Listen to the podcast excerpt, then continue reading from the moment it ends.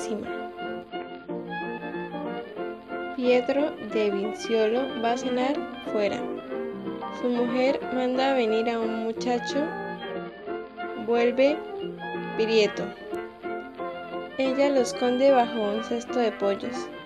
Pietro dice que en casa de Hercolano, con quien cenaba, han encontrado a un joven que allí había metido a la mujer. Su mujer censura a la mujer de Herculano. Un burro pone la pata, por desgracia, sobre los dedos del que estaba bajo el cesto. Este grita. Pietro corre allí, lo ve, descubre el engaño de la mujer, con quien al fin hace las paces a causa de su desdichado vicio. Había llegado a su fin el discutir de la reina, siendo por todos alabado que Dios dignamente hubiese galardonado a Federico.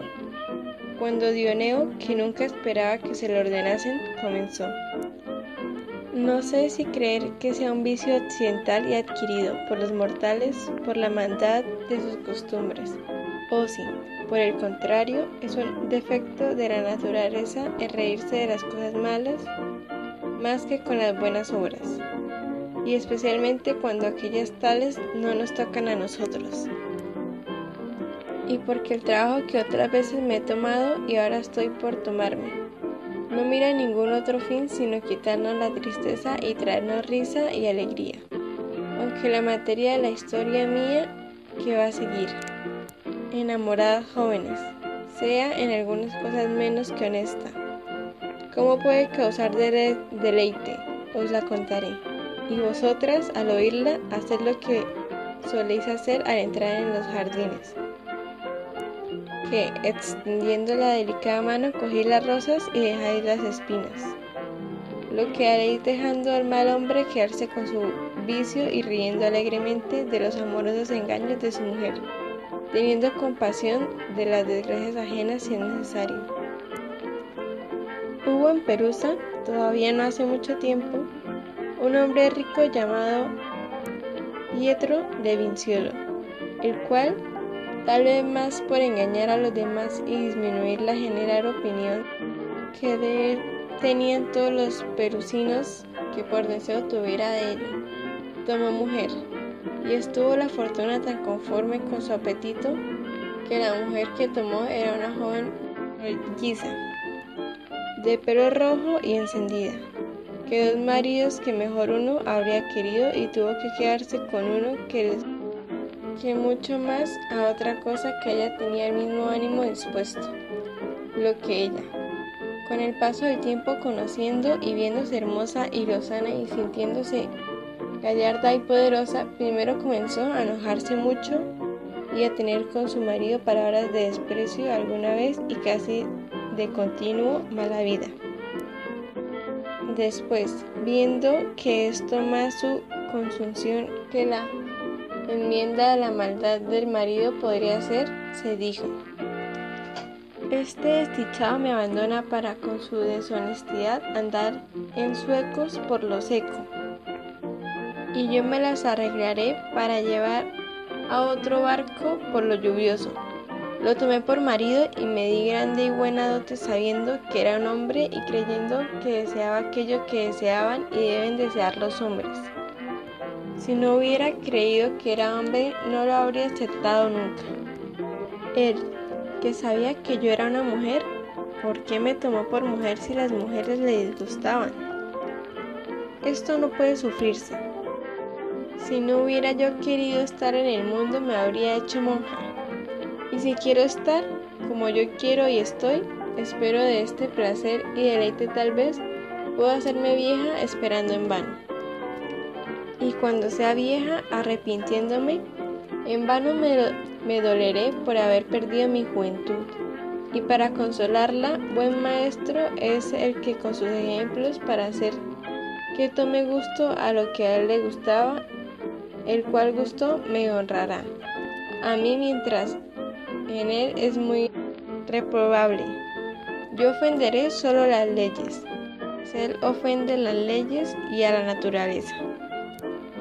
Habiendo pues la buena mujer tenido tal pensamiento y tal vez más de una vez, para darle secretamente cumplimiento hizo amistad con una vieja que no parecía sino Santa Vidriana, que da de comer a las serpientes, la cual siempre con el rosario en la mano iba a ganar todas las indulgencias y de nada sino de la vida de los santos padres hablaba y de las llagas de San Francisco y por todos era tenida por santa.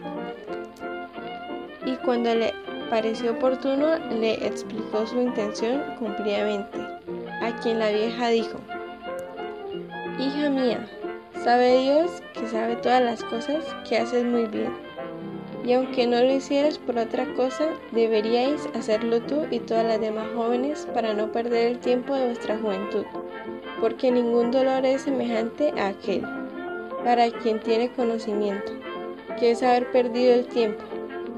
¿Y de qué diablo servimos nosotras después cuando somos viejas sino para cuidar las cenizas del fogón? Si alguna lo sabe y puede dar testimonio, soy yo que ahora soy vieja, no sin grandísimas y amargas punzadas de ánimo conozco, y sin provecho, el tiempo que dejé perder. Y aunque no lo perdiese todo, que no querría que creyeses que he sido una pasguata. Dice, sin embargo, lo que habría podido hacer de lo que cuando me acuerdo, viéndome tal como me veo, que no encontraría quien me diese un poco de lumbre. Dios sabe el dolor que siento. A los hombres no les sucede así, nacen buenos para mil cosas, no solo para esta, y la mayor parte son más honrados de viejos que de jóvenes. Pero las mujeres para ninguna otra cosa sino para darles hijos nacen, y por ello son estimadas. Y si tú no te has dado cuenta de otra cosa, sí debes darte, cuenta de esta que nosotras siempre estamos dispuestas lo que no sucede con los hombres. Y además de esto, una mujer cansaría a muchos hombres, mientras muchos hombres no pueden cansar a una mujer.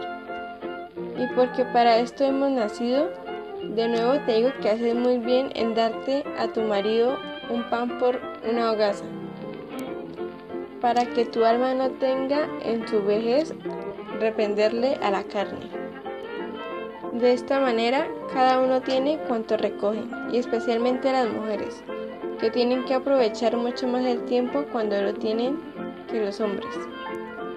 Porque verás que cuando envejecemos, ni el marido ni nadie nos quiere mirar, sino solo nos echan a la cocina a contar historias al gato y a contar las ollas y las escudillas.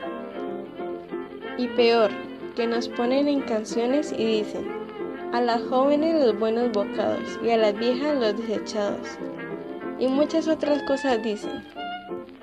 Y para no entretenerte más, te digo desde ahora que no podrás a nadie en el mundo descubrir tu intención que más útil te fuera que a mí, porque no hay nadie tan encumbrado a quien yo no me atreva a decirle lo que haga falta, ni tan duro o huraño que no hablan de bien, y lo lleve aquello que quiera. Haz pues, de manera que me enseñes quién te agrada, y déjame luego hacer a mí. Pero una cosa te recuerdo, hija mía, que cuides de mí, porque soy una persona pobre y quiero desde ahora que seas partícipe de todas mis indulgencias y de cuanto rosario rece, para que Dios dé luz y candela a tus muertos y terminó.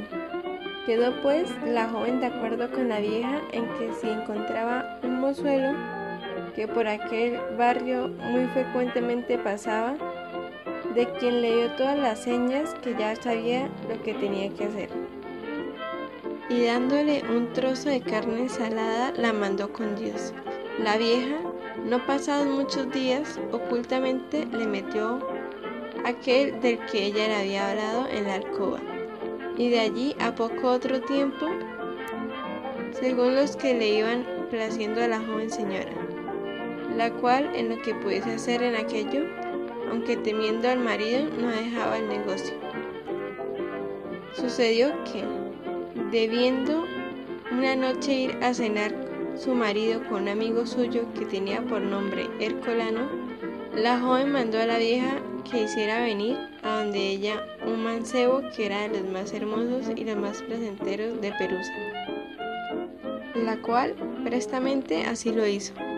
Y habiéndose la señora con el joven sentada en la mesa a comer, he aquí que Pietro llamó a la puerta para que le abriesen. La mujer, oyendo esto, se tuvo por muerta, pero queriendo, si podía, ocultar al joven, no ocurriéndose de mandarlo ir o hacerle esconderse en otra parte, habiendo una galería vecina a la cámara en la que cenaban.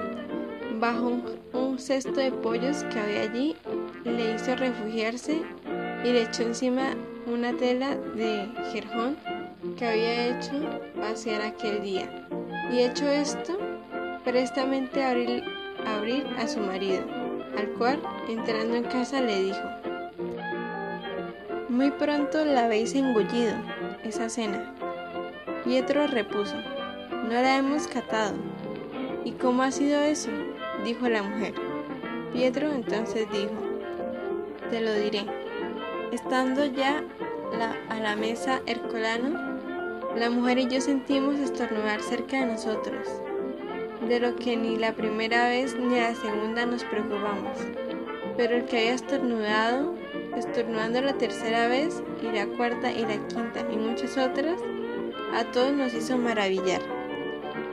De lo que Hercolano, que algo enojado con la mujer estaba porque un buen rato nos había hecho estar a la puerta sin abrirnos, furioso, dijo, ¿qué quiere decir esto?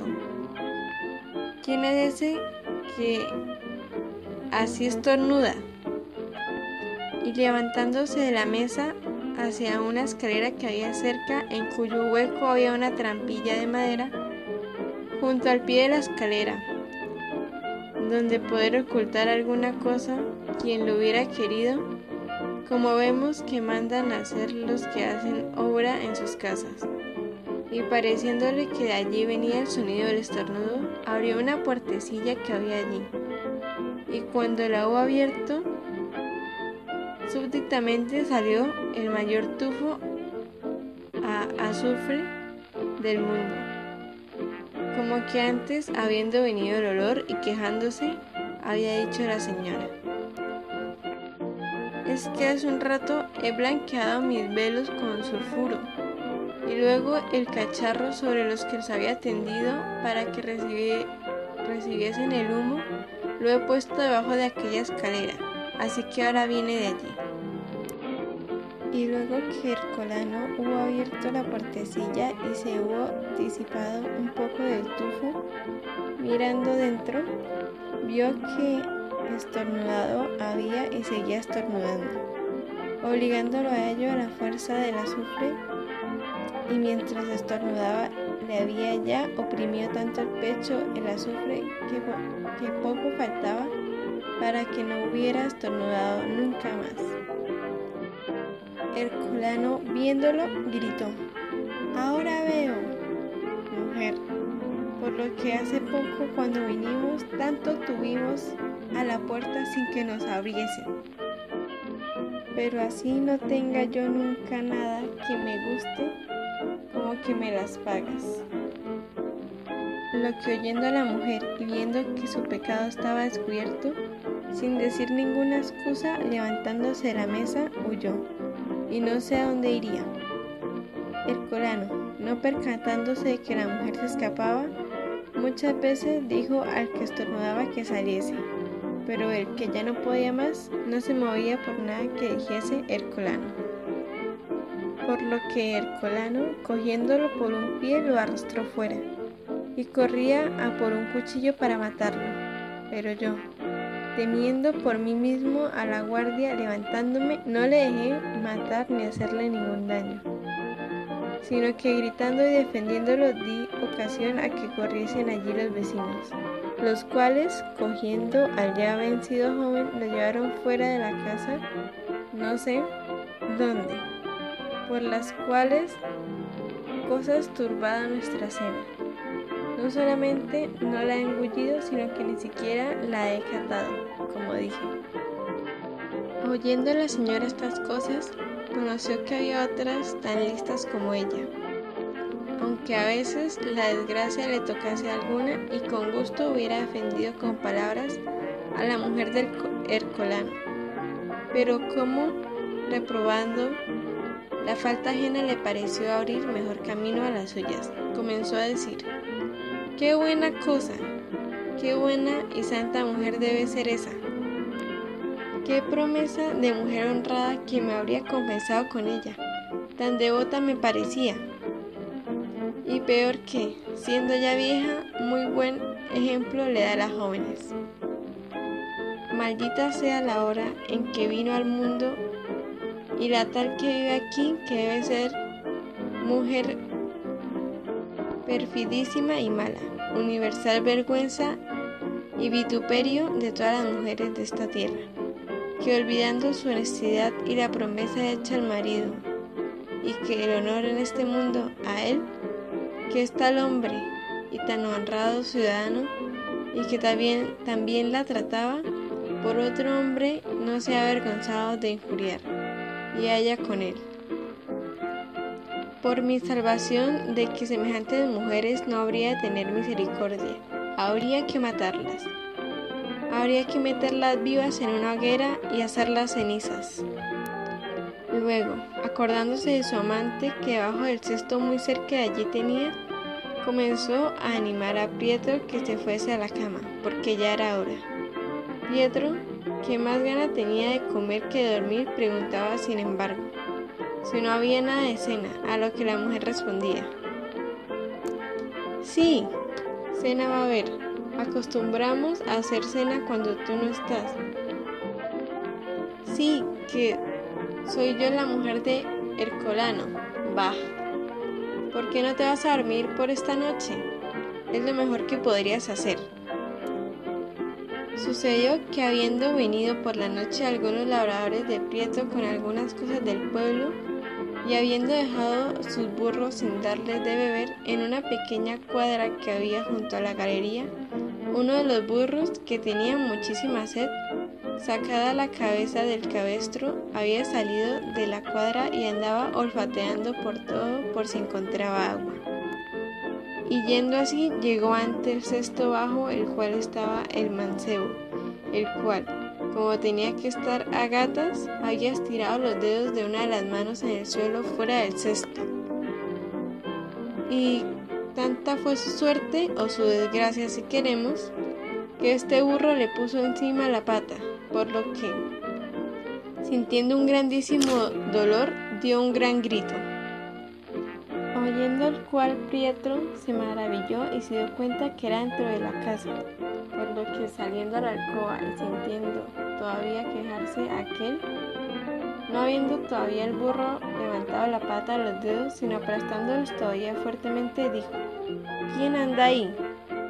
Y corriendo a la cesta y levantándola, vio al joven, el cual, además de dolor que sentía, porque el burro le aplastaba los dedos, temblaba de miedo de que Pietro le hiciera algún daño. Y siendo reconocido por Pietro, como que Pietro por sus vicios había andado tras él mucho tiempo preguntándole a él, ¿qué haces tú aquí? Nada le respondió, sino que le rogó que por amor a Dios no le hiciese daño, el cual, siendo reconocido por Pietro, dijo, levántate y no temas que te haga yo ningún daño. Pero dime cómo has venido aquí y por qué. El jovencillo le dijo todo, no menos contento Pietro de haberlo encontrado que dolía dolida su mujer. Cogiéndole la mano se lo llevó con él a la alcoba en la cual la mujer con el mayor miedo del mundo lo esperaba. Y sintiéndose prieto frente a ella le dijo, si tanto censurabas hace un momento a la mujer del colano y decías que debían quemarla y que era vergüenza de todas vosotras, ¿cómo no lo decías de ti misma? O si no querías decirlo de ti, ¿cómo tenías el valor de decirlo de ella sabiendo que habías hecho lo mismo que ella había hecho? Seguro que nada te inducía a ello, sino que todas sois iguales, y con culpar a las otras queréis tapar vuestras fallas. Que baje fuego del cielo y os queme a todas, raza malvada que sois. La mujer, viendo que para empezar no le había hecho daño más que de palabra y pareciéndole que se retía, porque la tenía de la mano a un jovencito tan hermoso, cobró valor y dijo, Segura estoy de que querrías que bajase fuego del cielo, que nos quemase a todas, como te gustamos tanto como a un perro de los palos. Pero por la cruz de Dios que no será así. Pero con gusto hablaré un poco contigo para saber de qué te quejas, y ciertamente que saldría bien si me comparas con la mujer de Herculano, que es una vieja santurrona gasmoña y él le da todo lo que quiere y la quiere como se debe querer a la mujer. Lo que a mí no me pasa, que aunque me vistas y me calces bien, bien sabes cómo ando de los demás y cuánto tiempo hace que no te acuestas conmigo. Y más querría andar vestida con harapos y descalza y que me trates bien en la cama que tener todas esas cosas tratándome como me tratas. Y entiende bien, Pietro, que soy una mujer como las demás y me gusta lo que a las otras, así que ¿por qué me lo busqué yo si tú no me lo das? No es para insultarme. Por lo menos te respeto tanto que no me voy con criados ni con tiñosos. Pietro se dio cuenta de que las palabras no cesarían en toda la noche, por lo que, como quien poco se preocupaba de ella, dijo, Calla ya, mujer, que te haré gusto en eso. Bien haría sentarnos de cenar algo que me parece que este muchacho igual que yo no habría cenado todavía. Claro que no, dijo la mujer, que no ha cenado. Que cuando tú llegaste en mala hora nos sentábamos a la mesa para cenar.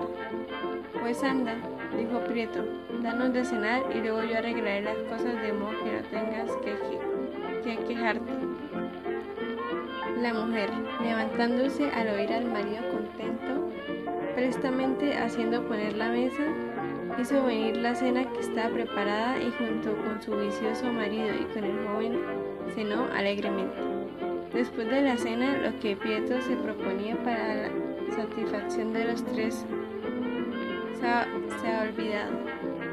Pero bien sé que a la mañana siguiente en la plaza se vio el joven no muy seguro de a quién había acompañado más por la noche, si a la mujer o al marido. Por lo que tengo que deciros, señoras mías, que a quien te la haces se las hagas, y si no puedes, que no se vaya de la cabeza hasta que lo consigas para que lo que el burro da contra la pared lo mismo reciba. Terminada pues la historia de Dioneo por vergüenza menos reída de las señoras que por poca diversión y conociendo a la reina que había llegado fin de su gobierno, poniéndose en pie y quitándose la corona de laurel, se la puso en la cabeza a Elisa diciéndole, a vos, señora, os corresponde ahora mandar. Elisa, recibiendo el honor, como antes había sido hecho, hizo que disponiendo con el senescal primeramente lo que era preciso para el periodo de su señorío. Con contento de la compañía dijo, ya hemos oído muchas veces que con palabras ingeniosas o con respuestas prontas, muchos han sabido de la reprimenda merecía limar los dientes ajenos o evitar los peligros que se cernían sobre ellos. Y porque la materia es buena y puede ser útil, quiero que mañana, con la ayuda de Dios, se discurra dentro de estos límites, es decir, sobre quien con algunas palabras ingeniosas se vengase al ser molestado, o con una pronta respuesta o algún invento escapase de la predicción o al peligro al desprecio.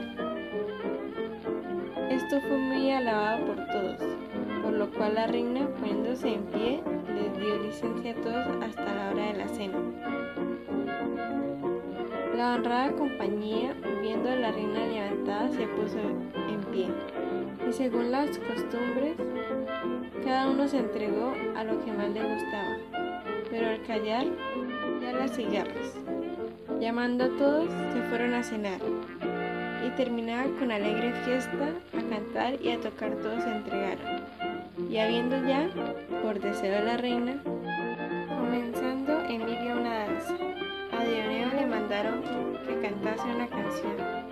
el cual prestamente comenzó. Doña Altruda, levantaos la cola, que buenas nuevas os traigo. De lo que todas las señoras comenzaron a reírse, y máximamente la reina, la cual demandó que dejase aquella y dijese otra.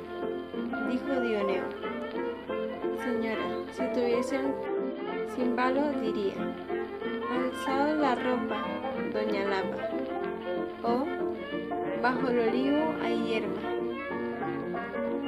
o querrías que cantase, las olas del mar me hacen tanto daño, pero no tengo cimbalo, y por ello decidme cuál queréis de estas otras. ¿Os gustaría? Sal fuera que está podando como un mayo en la compañía, dijo la reina. No, di otra. Pues, dijo Dioneo, diré. Doña Simona en botella, y no es el mes de octubre. La reina riendo dijo, Ah, en mala hora, di una buena, si te place que no queremos esa. Dijo Dioneo. No, señora, no os enojéis, pero ¿cuál os gusta? Sé más de mil. Marido mío. Oh, me compraré un gallo de cien liras. La reina entonces, un tanto enojada, aunque los demás riesen, dijo, Dioneo, deja las bromas y de una buena, y si no, podrás probar cómo sé enojarme. Dioneo, oyendo esto, dejando las bromas, prestamente de tal guisa empezó a cantar. Amor, la hermosa luz con que sus bellos ojos me han herido, y ella a ti me tiene ya rendido. De sus ojos se mueve el esplendor, con mi corazón a arder se ha puesto, por los míos pasando. Cuando fuese grande tu valor, su bello rostro me hizo manifiesto, el cual imaginando, sentí que me había atacado tanto poder y que a ella era ofrecido, y hasta la causa de mi llanto ha sido. Así pues, en tu siervo transformado estoy, Señor. Así, obediente, espero que me seas clemente. Mas no sé si todo ha adivinado mi fe entera y ferviente, aquella que mi mente posee, que la paz. Si no ha venido de ella, no quiero, y nunca la he querido. Por eso, Señor mío, yo te ruego que, al mostrárselo, hagas tú sentir tu fuego en su costado para servirme, porque yo en tu fuego amándome consumo, y en sufrir me siento ya postrado. Y cuando tú lo creas acertado, dale razón a mí como es debido, que me veré si lo haces complacido. Luego de que Dioneo, callando, mostró que su canción había terminado, hizo la reina decir muchas otras, sin dejar de haber alabado mucho la, la de Dioneo. Mas luego que parte de la noche hubo pasado, la reina, sintiendo que el calor del día había vencido la frescura de la noche, mandó que todos hasta el día siguiente se fuesen a descansar a gusto. Termina la quinta jornada. Música